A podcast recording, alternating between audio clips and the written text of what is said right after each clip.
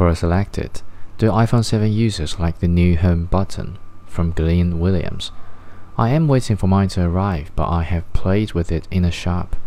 The reaction to it has been expressed by early users in some podcasts. It's interesting, the initial reports were quite negative. The new button feels nothing like a physical button on older devices. You press, nothing moves, and then there is a haptic click for feedback. But people who have used it for a bit are actually saying they like it. The developer Marco Arment was skeptical about it, as he is about many such things, but is now actually very positive. The podcaster Mike Hurley is less positive. He points out that the button does not work without skin contact. He does not regard it as an improvement. Having dismantled and rebuilt an older iPhone, I can see why the change was made.